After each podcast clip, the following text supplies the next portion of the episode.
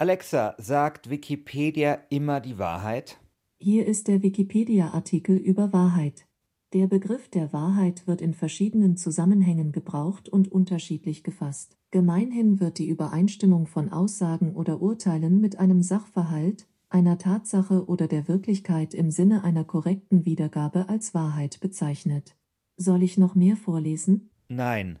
Hast du gemerkt, die hat sich über dich lustig gemacht, Christian? ja, aber auch wenn sie das Thema wie so oft verfehlt hat, hat sie aber doch etwas Interessantes zu sagen gehabt, wobei sie natürlich es nicht selber gesagt hat, sondern sie hat es uns quasi vorgelesen von Wikipedia und Wikipedia ist ja genau das Thema dieser Umbruchfolge heute. Ja, das, das stimmt natürlich, aber dennoch ist es skurril, wenn man die Wahrheit über Wikipedia aus der Wikipedia zitiert. genau. Ja, wir nutzen alle irgendwie Wikipedia. Du, Christian? Wahnsinnig oft. Ja. Wahnsinnig oft. Das ist die Seite, also ich bin mir sehr sicher, dass es unter den Top 3 Seiten ist, die ich jeden Tag aufrufe, wenn nicht Top 1. Mhm. Manche verlassen sich vielleicht zu sehr auf diese Quelle. Man muss natürlich wissen, wie man damit umgeht. Denn klar ist auch, bei Wikipedia kann im Prinzip jeder reinschreiben, was ja erstmal eigentlich auch nicht schlecht ist, weil nur so konnte dieses Projekt natürlich auch so groß werden. Wikipedia ist vor ein paar Wochen 20 Jahre alt geworden und der Gründer Jimmy Wales erklärt uns jetzt den Ursprung der Idee eines kollaborativen Lexikons. Uh, the original concept for Wikipedia came from watching the growth of open source software, free software, which, similar to Wikipedia, is a very open process. Anyone can join projects and participate in different ways. And it's programmers coming together to collaborate, to build things that they're interested in and so forth. And so we really do come from that world of free software. Also Wales sagt, die Idee stamme vom Open Source Konzept aus der Software Community. Bei Open Source kann ja auch jeder Projekte verfolgen, wie es ihm gefällt und mitmachen. Programmierer tun sich zusammen, schreiben Software, die sie wirklich interessiert und wir kommen genau aus dieser freien Software Community, sagt Wales. Ja, und so konnte Wikipedia zu dem werden, was es eben jetzt ist, eine Spielwiese für Leute, die sich für ganz bestimmte Dinge interessieren und eine schier unerschöpfliche Wissensquelle. Ja, in der nächsten halben Stunde schauen wir uns dieses Phänomen ein bisschen genauer an. Wie funktioniert Wikipedia? Wie kann man mitmachen? Wer kontrolliert die Inhalte? Und ja, warum brauchen wir eigentlich Wikipedia? Los geht's mit Umbruch Nummer 23. Ich bin Christian Schiffer. Und ich bin Christian Sachsinger.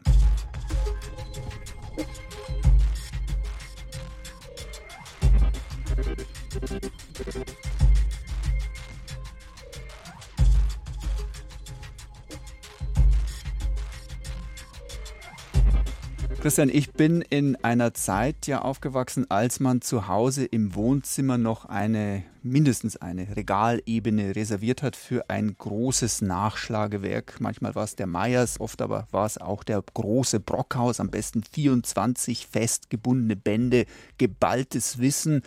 Ja, und wenn am Sonntag am Frühstückstisch jemand was nicht wusste, dann wurde zur Bücherwand geschritten. Es galt, den richtigen Buchstaben zu finden und dann wurde das passende Buch rausgezogen und man fing an zu blättern. So eine Lexikonausgabe hat immer auch ein wenig Ehrfurcht eingeflößt. So viel Wissen, so viel Wahrheit. Christian, ich wollte für diese Umbruchfolge wissen, was denn aus dieser großen Institution Brockhaus geworden ist. Und ich war überrascht, Brockhaus gibt es noch immer und das Unternehmen sitzt in München. Allerdings ist es inzwischen eine sehr schlanke Firma mit nur noch 20 festen Mitarbeitern. Brockhaus gehört zur schwedischen Nationalbibliothek, von denen sie aufgekauft wurden. Und Brockhaus steht nicht mehr nur für Nachschlagewerke. Ich habe mich mit dem Marketingchef vom Brockhaus, Daniel Meinke, darüber unterhalten, was denn inzwischen Brockhaus so alles ausmacht. Die 30 Bände im Regal, die eineinhalb Meter das muss man eigentlich erstmal löschen, wenn man über Brockhaus heute spricht. Also erstens sind wir rein digital unterwegs. Alle unsere Produkte, ob es Online-Nachschlagewerke sind oder digitale Werke, sind, sind rein online erhältlich. Der zweite Punkt ist, dass unser Selbstverständnis eben von diesem Bild des reinen Wissensanbieters weggeht. Unser Anliegen ist, dass Sie mit Brockhaus wirklich lernen und es ist mittlerweile so viel mehr als nur eine Online-Enzyklopädie. Wir haben Wörterbücher, wir haben digitale Lehrwerke für die Schulen, wir haben Medienkompetenzkurse, die wir unseren Bibliothekskunden anbieten. Und wir sind jetzt auch als Unternehmen gar nicht mehr so groß, sondern verstehen uns hier auch als kleines Bildungsstartup. Brockhaus kann man also nicht mehr in Papierform kaufen und sich ins Regal stellen.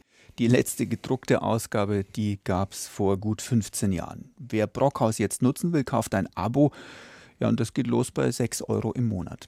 Ja, aber da fragt man sich natürlich, warum man 6 Euro im Monat zahlen soll für etwas, was man bei Wikipedia umsonst bekommt. Ja, genau das habe ich Daniel Meinke auch gefragt. Die Wikipedia ist ein tolles spannendes Projekt und Produkt. Man muss aber einiges dazu beachten eben. Also wenn Sie jetzt für eine wissenschaftliche Arbeit oder eine Hausarbeit, ein Referat recherchieren, dann muss Ihnen bewusst sein, Sie müssen diese Quelle nochmal überprüfen, im besten Fall mit ein, zwei weiteren Quellen und das Gegenlesen. Und da ist eben dann unser Ansatz und unsere Dienstleistung als Marke zu sagen, diese Arbeit nehmen wir dir ab in der Recherche. Wissen benötigt immer geprüfte Informationen und Fakten und die sammeln unsere Redakteure wie jeder andere Rechercheur auch aus verschiedenen Quellen. Das ist, glaube ich, das Zauberwort. Man muss immer mehrere Quellen benutzen. Das können Fachbücher sein, verfügbare Datenbanken wie das CIA Factbook oder Daten vom Statistischen Bundesamt. Und darüber hinaus sprechen wir aber auch mit externen Experten und lassen zum Teil auch Artikel komplett extern schreiben. Aber da holen wir durchaus auch externen Expertenrat dann ein. Also Brockhaus hat ein großes Netzwerk von Experten, die immer mal wieder einen Artikel schreiben und den dann auch später weiter betreuen und aktualisieren, wenn sich was ändert. An so einem Artikel sitzen die auch mal ein paar Wochen im Extremfall und danach dann, wenn alles fertig geschrieben ist, wird es von den Redakteuren eben sehr genau gegengelesen und abgenommen. Auf diese Art entstehen nicht ganz so viele Artikel. Es ist irgendeine sechsstellige Zahl laut Daniel Meinke. Bei der deutschen Wikipedia zum Vergleich haben wir zweieinhalb Millionen. Manches ist Brockhaus einfach aber auch gar keinen Artikel wert. Zum Beispiel die Gelbwestenbewegung in Frankreich. Bei der Brockhaus-Redaktion finden nur Themen und Entwicklungen Eingang, die wirklich eine längerfristige Entwicklung darstellen. Bei uns wird das Wissen in Kontext gesetzt und eingeordnet. Das heißt, Sie finden bei uns keinen eigenen Artikel zur Gelbwestenbewegung, sondern das wird in die entsprechenden Umfelder eingeordnet. Bei uns ist das zum Beispiel die französische Geschichte oder auch die Politik von Emmanuel Macron. Und das ist auch so eine Vorarbeit, die wir leisten. Wir setzen Wissen in Kontext und dann ist natürlich klar, die Gesamtanzahl der Artikel ist wesentlich weniger. Also, Wikipedia hat mehr Artikel als Brockhaus. Dort versucht man, Themen besser zu gliedern und einzuordnen. Ob das Wissen deswegen aber zuverlässiger ist, wer weiß. Möglicherweise recherchieren die Brockhaus-Leute aber mehr zu einzelnen Themen. Wobei ich mir da auch nicht ganz sicher bin, denn die Leute bei Wikipedia, die hängen sich da schon auch sehr rein, wie wir gleich nochmal sehen werden.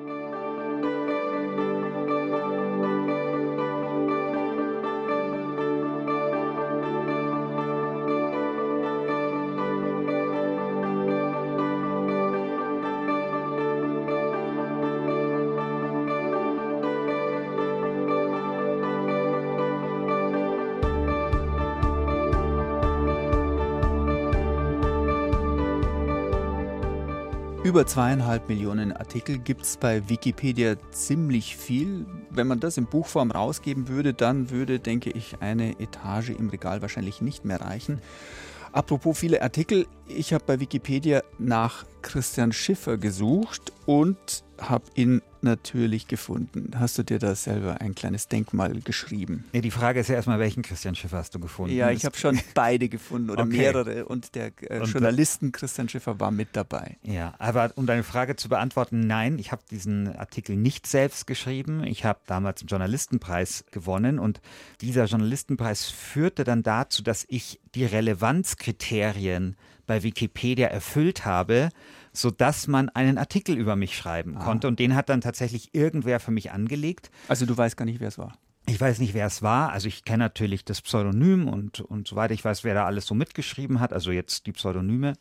Ein großes Problem gibt es allerdings bei diesem Artikel und das ist das Foto. Ich weiß nicht, wo dieses Foto aufgenommen worden ist. Es ist ein extrem unglückliches Foto und da eigentlich. Bist du nicht zufrieden mit? Da bin ich sehr unzufrieden damit sogar. Ähm, und ich weiß jetzt nicht, weißt du, diese Wikipedia-Leute haben so viel zu tun. Das wäre, glaube ich, dann auch sau doof, denen jetzt zu schreiben, bitte tauscht das Foto aus. Also deswegen, ich bin froh, dass ich einen Artikel habe, der soll so bleiben und das ist jetzt halt so. Ja, zum Glück hast du mich, weil ähm, ich habe zwar nicht das Foto ausgetauscht, aber mir ist aufgefallen, dass eben nicht alles aktuell ist. Und ich war, ich muss ich zugeben, sehr, sehr enttäuscht, dass da nicht drin steht, dass wir beide ja zusammen gemeinsam den Umbruch machen. Und weißt du, was ich gemacht habe? Ja, reingeschrieben natürlich. Ja, genau. Okay, sehr gut. Ich wusste erst natürlich nicht, ob das okay ist, ob dir das recht ist, dass ich da in deinem Artikel ähm, rumfuhrwerke, aber andererseits geht es ja auch nicht darum, dass Wikipedia genau das zeigt, was Christian Schiffer genau. gut findet, was ja. über Christian Schiffer drinstehen soll, sondern was Fakt ist mhm. und den Umbruch gibt und wir machen ihn alle vier Wochen. Also du konntest dort auch einfach was ändern. Genau. Mhm. Ich musste mich noch nicht mal anmelden. Es gibt ein Feld bearbeiten, da klickt man drauf und dann kann man jeden Artikel verändern. Jetzt war das natürlich nur eine klitzekleine Änderung, die ich da vorgenommen habe. Ich habe eben reingeschrieben, dass wir beide gemeinsam diesen BR-Podcast hier machen. Wenn man an diesem Artikel mehr ändern würde, dann könnte es vielleicht passieren, dass er auch wieder gelöscht wird oder zumindest die Änderungen gelöscht werden.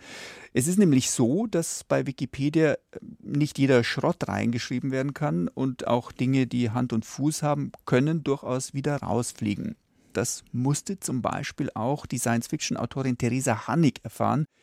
Die stemmt sich nämlich in ihrer Branche, also unter den Science-Fiction-Schreibenden, ständig gegen die Dominanz der Männer und wollte deshalb nachschauen, wie viele deutsche Kolleginnen es überhaupt gibt, die Science-Fiction schreiben.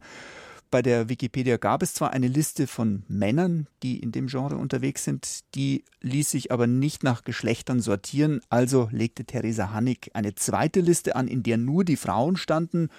Gute und wichtige Sache fand sie. Die Reaktionen waren dann aber nicht so, wie sie sich das vorgestellt hat. Es gibt eine ganze Menge Leute, die eben sofort aufhorchen, wenn was Neues erstellt wird oder gerade neue Listen erstellt werden und gerade neue Listen mit weiblichem Content erstellt werden. Da gibt es viele, die dann besonders kritisch drauf gucken. Und da gab es eben dann einen User, der eben sofort, also nach zwei, drei Stunden, einen Löschantrag gestellt hatte und eben sagte, die Liste sei halt dubios, redundant und überflüssig. Und das fand ich total frech und dachte mir, nee, nee, da müssen wir jetzt diskutieren. Und dann haben wir auch tatsächlich sehr lange rumdiskutiert. Bei Wikipedia ist es nämlich so, dass über einen Löschantrag eine Woche lang debattiert werden muss, bevor er tatsächlich ausgeführt werden kann. Theresa Hannig ist nun in den sozialen Medien gut vernetzt und dachte sich, hm, da aktiviere ich jetzt mal meine ganzen Mitstreiterinnen, äh, um in der Diskussion so ein bisschen gegen die Ablehnfraktion der Wikipedianer nicht sang- und klanglos unterzugehen.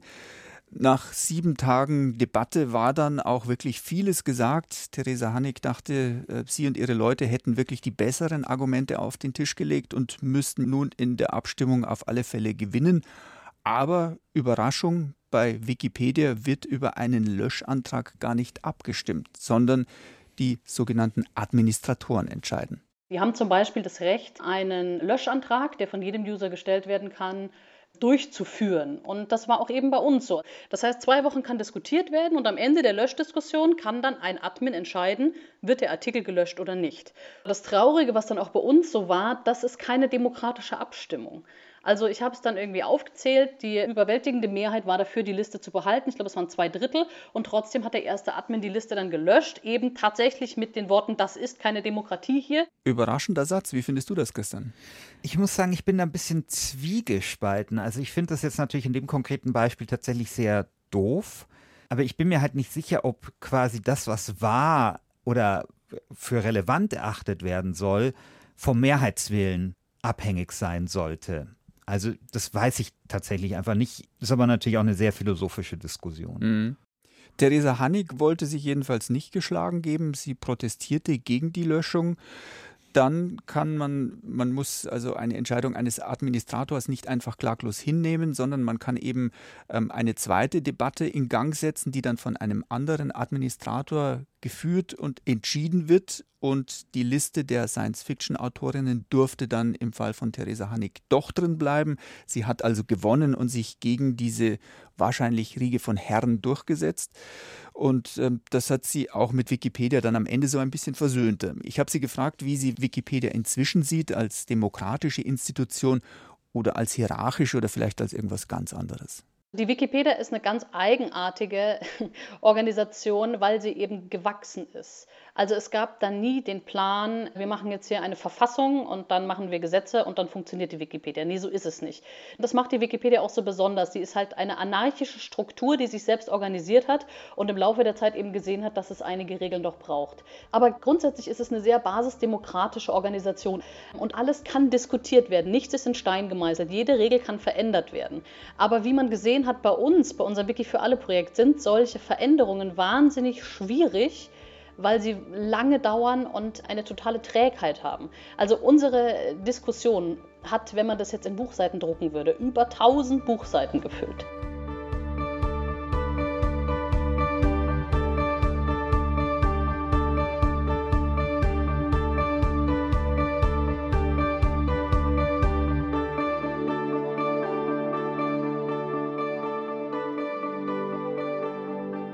Es gibt Leute, die Wikipedia deshalb heftig kritisieren, weil sie sagen, Wikipedia sei zu träge, zu verkrustet. Der Medienanwalt Johannes Weberling ist so jemand. Er hat auch das Projekt Wikiwatch initiiert. Das ist eine kleine Truppe von Leuten, die Wikipedia ständig beobachtet und auf Schwachstellen hinweist. Weberling stört auch, wie unfreundlich man bei Wikipedia manchmal miteinander umgeht, gerade wenn jemand neu dazukommt, wie eben Theresa Hannig. Der Ton der Wikipedianer untereinander und auch gerade gegenüber hinzukommenden neuen Editoren ist unterirdisch. Wie man sich dort behagt und wie man sich dort letztendlich behandelt, ist nicht menschenwürdig regelrecht. Und sie haben das Gefühl, dass dadurch, dass Leute anonymisiert auftreten, lassen sie es recht die Sau raus. Ja, damit spielt Weberling auf die Pseudonyme an, unter denen viele Autoren, aber auch Administratoren auftreten. Also man muss, wenn man bei Wikipedia aktiv ist, nicht unter seinem richtigen Namen agieren.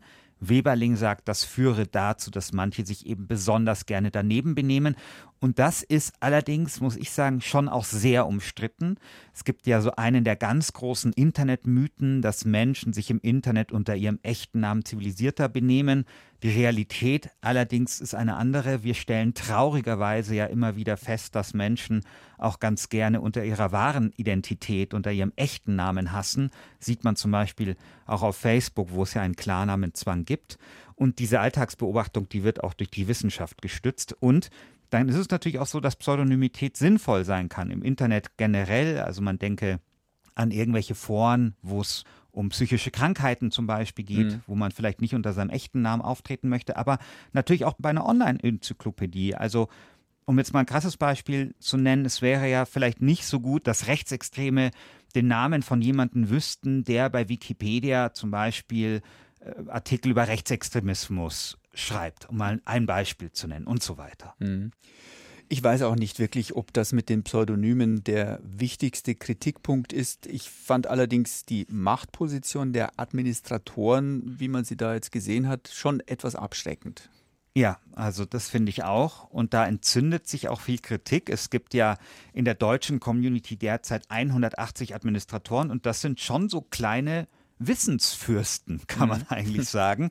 Denn wer einmal gewählt worden ist, der behält den Posten. Es gibt also keine regelmäßige Wiederwahl, der man sich stellen muss. Und das kann dazu führen, dass man sich vielleicht nicht genug anstrengt, um zum Beispiel Entscheidungen zu begründen, beispielsweise wenn ein Artikel oder warum ein Artikel gelöscht werden soll. Und das kann eben dazu führen, dass man sich gehen lässt, wenn einem jemanden auf die Nerven geht, zum Beispiel. Ja? Mhm. Und klar, also wer sich völlig daneben benimmt, der kann auch mal aktiv abgewählt werden. Aber grundsätzlich kann man auf ewig Admin bleiben. Und dann stellt sich auch noch die Frage nach der fachlichen Qualifikation dieser Admins. Die sollten sich ja in Themengebieten, die sie betreuen, eigentlich gut auskennen, um beurteilen zu können, ob die Artikel, die die Autoren da geschrieben haben, auch Hand und Fuß haben. Genau. Johannes Weberling behauptet, dass es da große Lücken in der Expertise gibt. Wenn ich einen Job übernehme, dann sollte ich den qualitativ vernünftig machen und dann sollte man letztendlich sich Leute aussuchen, die eben beispielsweise zu biologischen Sachverhalten, sollte man sinnvollerweise Biologen haben, die es beurteilen und nicht einen Politikwissenschaftler oder einen Sozialwissenschaftler. Sie haben Administratoren, die über Themen, über Begriffe, über Definitionen, Artikel bei Wikipedia entscheiden, von denen sie in der Regel dann keine Ahnung haben. Bei den Juristen mag es ein bisschen anders sein. Offensichtlich gibt es ein paar juristisch vorgebildete Administratoren, aber bei den Naturwissenschaften hört das schon auf. Das heißt, wir haben Administratoren dort, die nicht vom Fach sind. Zur Verlässlichkeit der Wikipedia gibt es allerdings auch andere Meinungen. Christian Petzold zum Beispiel, Professor für Medien- und Kommunikationswissenschaft an der Universität Leipzig, der hat seine Promotion über Wikipedia geschrieben und der betont, dass bei Wikipedia in der Mehrzahl junge, technisch versierte, gut ausgebildete Männer aus Industrienationen aktiv seien und auch, dass es inzwischen, was die Fehlerhäufigkeit angeht, dass sich das deutlich verbessert habe. Mhm. Und, lieber Christian, mhm. Im Jahr 2005 ließ die wissenschaftliche Zeitschrift Nature 50 ausgewählte Artikel aus der englischsprachigen Wikipedia mit der Enzyklopädia Britannica mit Hilfe des Reviews durch Fachleute verschiedener Disziplinen vergleichen. Die Überprüfung ergab, dass der durchschnittliche Wikipedia-Artikel vier Fehler oder Lücken enthielt, der durchschnittliche Artikel der Enzyklopädia Britannica drei. So, lieber Christian, und woher weiß ich das? Von Wikipedia natürlich, weil da gibt es einen wirklich sehr langen und sehr ausführlichen und wirklich auch sehr lesenswerten Artikel zum Thema Kritik an Wikipedia. Und ja, ich habe es mir jetzt mal sehr einfach gemacht und einfach ein Stück daraus vorgelesen. Christian Schiffer alias so. Alexa. und es gab dann auch 2007 noch einmal hierzulande einen Test, den hat der Stern in Auftrag gegeben und das war ein direkter Vergleich zwischen Wikipedia und dem vorhin schon genannten Brockhaus und dabei, man höre und staune, hat Wikipedia gewonnen. Ziemlich deutlich sogar, was die Qualität anging und auch bei der Fehlerhäufigkeit lag der Brockhaus hinter Wikipedia. Wir stellen euch diese Quellen auch in die Shownotes, dann könnt ihr das nochmal genau nachlesen. Also, wir fassen nochmal zusammen. Es gibt viel Kritik an Wikipedia wegen des Umgangstons, wegen der angeblich mangelnden Qualität der Artikel, wegen der Fehlerhäufigkeit und wegen der fehlenden Mitbestimmung. An einigen dieser Vorwürfe ist sicherlich was dran, also was die Unfreundlichkeit gerade älterer Wikipedianer gegenüber Neulingen angeht. Das habe ich übrigens auch selber mal erlebt, ja. als ich äh, was machen wollte bei Wikipedia. Okay da, also es kommt immer sehr drauf an, auf an wen man da gerät. Mhm. Ne? Also ich habe das dann, ich war dann abgeschreckt, ein halbes Jahr hab später habe ich es aber wieder versucht. Und da war das dann überhaupt kein Problem und total freundlich. Und seitdem weiß die deutsche Wikipedia über Computerspiele sehr viel besser Bescheid als zuvor. Aber Kritik gibt es natürlich auch an dem Demokratieverständnis. Mhm. Und es gibt einen Punkt, den haben wir bisher noch gar nicht angesprochen, nämlich, dass es bei Wikipedia nur einen Frauenanteil von circa 10 Prozent gibt. Das kann man auf jeden Fall bemängeln. Und bei ein paar anderen Punkten gibt es zumindest verschiedene Meinungen, also Stichwort Pseudonyme oder eben der Vorwurf, Wikipedia arbeite unseriös und unsauber. Das, also letzteres, glaube ich, kann man so nicht stehen lassen. Mhm. Und man muss sich dabei aber natürlich immer auch klar machen, was Wikipedia ist und was nicht. Also es ist eine riesige Wissenssammlung, aber es ist keine Quelle, die man ungeprüft verwenden kann. Wer sauber recherchieren will, der muss eben immer gegenchecken, mindestens eine andere Quelle finden, die das nochmal belegt. Blind vertrauen kann man. Das hat die Untersuchung des Sterne auch gezeigt. Im Übrigen nicht nur Wikipedia nicht, sondern auch dem Brockhaus nicht.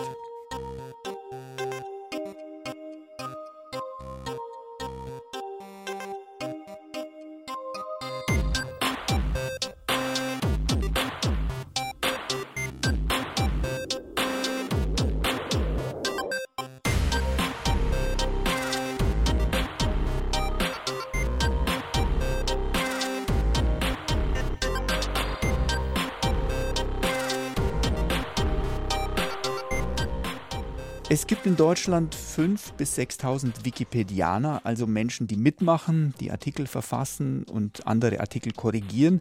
Und einer von ihnen ist Jan Patrick Fischer. Er schreibt seit 15 Jahren bei Wikipedia und er hat sich spezialisiert auf das Thema Osttimor. Ein kleiner Inselstaat mit knapp 1,3 Millionen Einwohnern liegt irgendwo zwischen Indonesien und Australien. Und so klein dieses Land auch sein mag, der Artikel bei Wikipedia ist riesig. Hast du den mal gesehen, Christian? Ja, also ohne Witz, ich habe den gesehen, äh, weil es ist ein Hobby von mir, jeden Abend Wikipedia zu lesen. Also ich, ich liebe das, ich verliere mich da total. Und das war wirklich im letzten Halbjahr habe ich den Artikel zu Osttimor gelesen oder genauer den zum Osttimor-Konflikt, mhm. er hat mich interessiert als Politikwissenschaftler. Da war es nämlich so, dass die konservative Unitao Democratica Timorese, kurz äh, UDT, und die linksgerichtete Partei Frente Revolucionaria de Timor-Leste, okay, kurz okay, Independente, okay, okay, okay. Politikwissenschaftler Christian Schiffer hat jetzt kurz Pause. Wir sind hier ein Tech-Podcast, kein Politik-Podcast. Also der Artikel von Osttimor gleicht vom Umfang her einer Doktorarbeit und du hast dich da irgendwie wiedergefunden.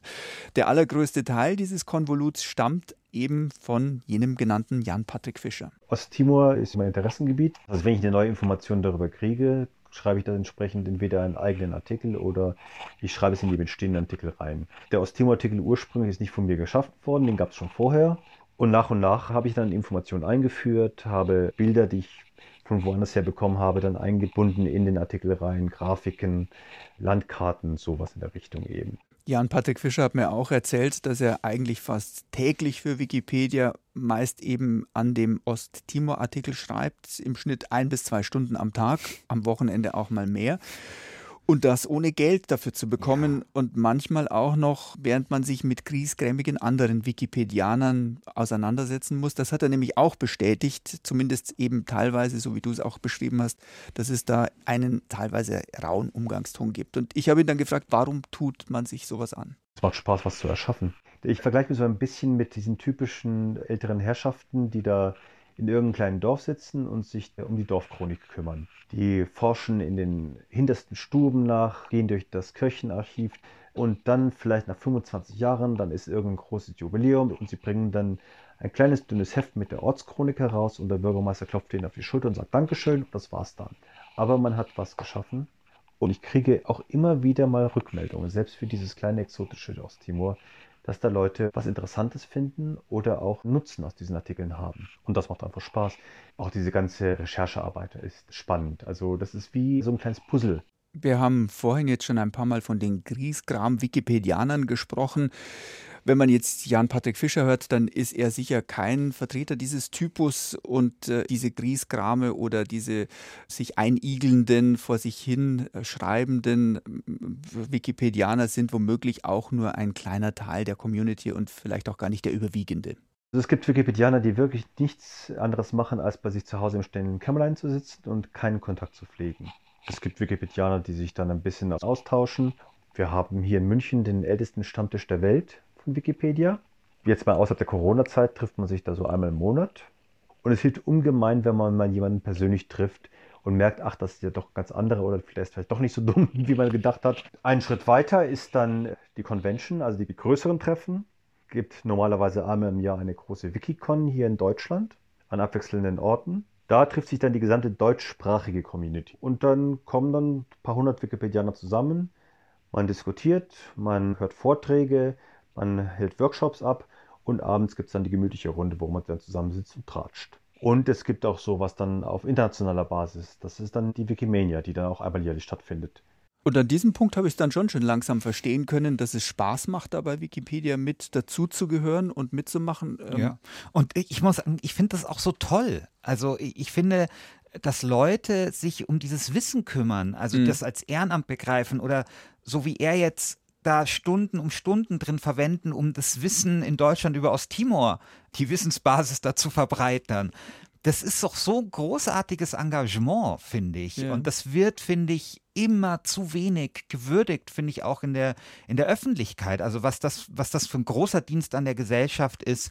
Es gibt bei Wikipedia Artikel, also genau dieses Osttimor-Beispiel ist genau so eine Sache, wo Leute ihr Spezialwissen, ihre Zeit dort hineinlegen. Und ich bin immer wieder, wenn ich durchs Wikipedia surfe und mich da verliere, angetan und begeistert davon, was dort alles drin steht. Also es ist viel Leidenschaft drin. Ja, es gibt absurde Artikel. Also einer meiner Lieblingsartikel zu, von Wikipedia ist ohne Witz der Artikel zum Thema Pizzakarton.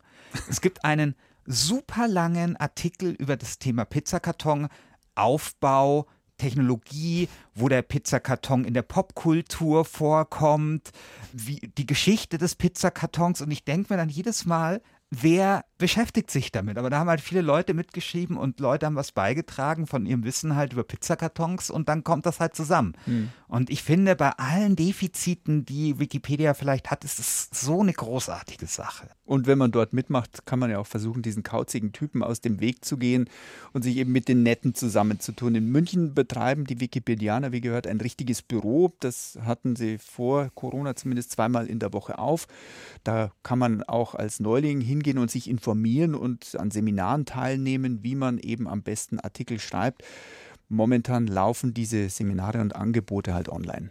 Ja, übrigens ist auch Theresa Hannig, die Science-Fiction-Autorin vom Anfang, trotz ihres schwierigen Starts mit der Autorinnenliste völlig begeistert von Wikipedia und sie will auch unbedingt weitermachen. Wikipedia ist eine super Sache. Ich will da auf jeden Fall bleiben. Ich bin begeistert von der Sache und ich glaube auch, dass es eine Sache ist, die nicht weggehen wird und auch bitte nicht weggehen soll. Wikipedia ist super wichtig. Das ist einfach das Wissen der Welt, was da verwaltet wird. Und das können wir eigentlich gar nicht zulassen, dass das irgendwie eingestellt wird, dieses Projekt. Dafür ist es einfach viel zu wichtig und zu einzigartig.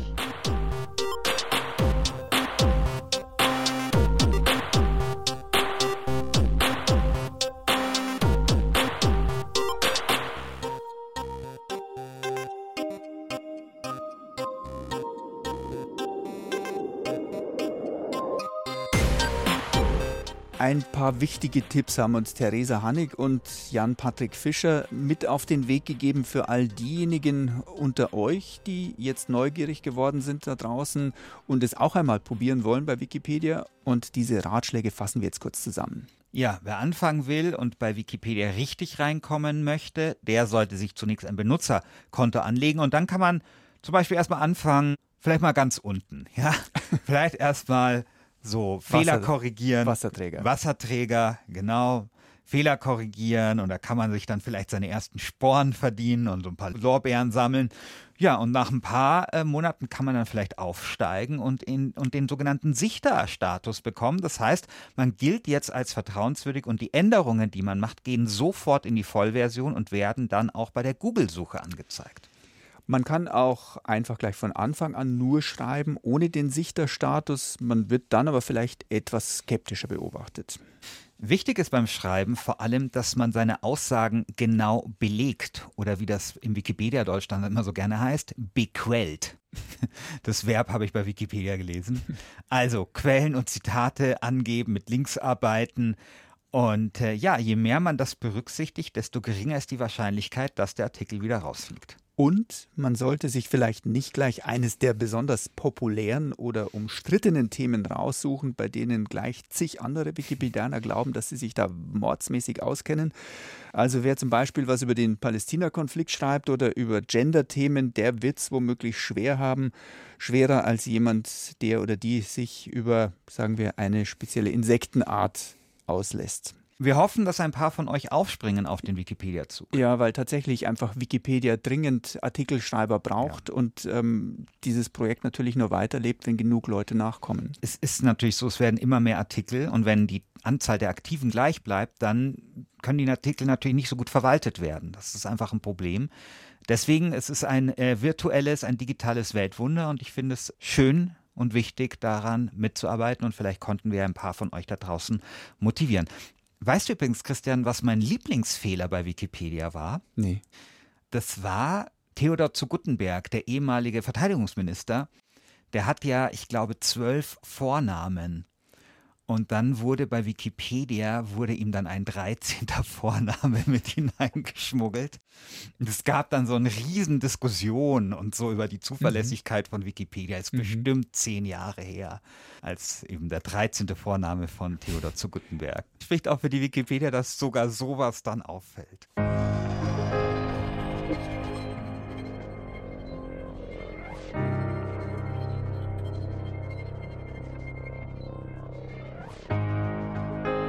Das war's mit Umbruch Nummer 23. In den Shownotes haben wir für euch wie immer ein paar interessante Links zum Thema reingestellt. Wir würden uns freuen, wenn ihr uns weiterempfehlt. Umbruch gibt's alle vier Wochen neu. Und was erwartet uns in der nächsten Ausgabe, Christian? Endlich widmen wir uns dem Thema Computerspiele. Und zwar widmen wir uns der Frage, wie eigentlich Menschen, die äh, behindert sind, Computerspiele nutzen können. Da ist es nämlich so, dass es da in den letzten Jahren sehr viele Entwicklungen gab in dem Bereich, neue Controller, aber auch das ganze Thema Inklusion bei den Computerspielen mittlerweile so langsam ankommt. Und ich habe mit einigen Menschen mit Behinderungen gesprochen, die lange Zeit keine Computerspiele spielen konnten, es mittlerweile aber wieder können. Und ich will so ein bisschen erzählen, wie diese Menschen sich ihr Hobby zurückholen und das ist für die ein sehr wichtiges Hobby, weil es ihnen tatsächlich sowas wie Freiheit und Autonomie auch verschafft. bin gespannt. Bis in vier Wochen. Euer Christian Sachsinger. Und euer Christian Schiffer.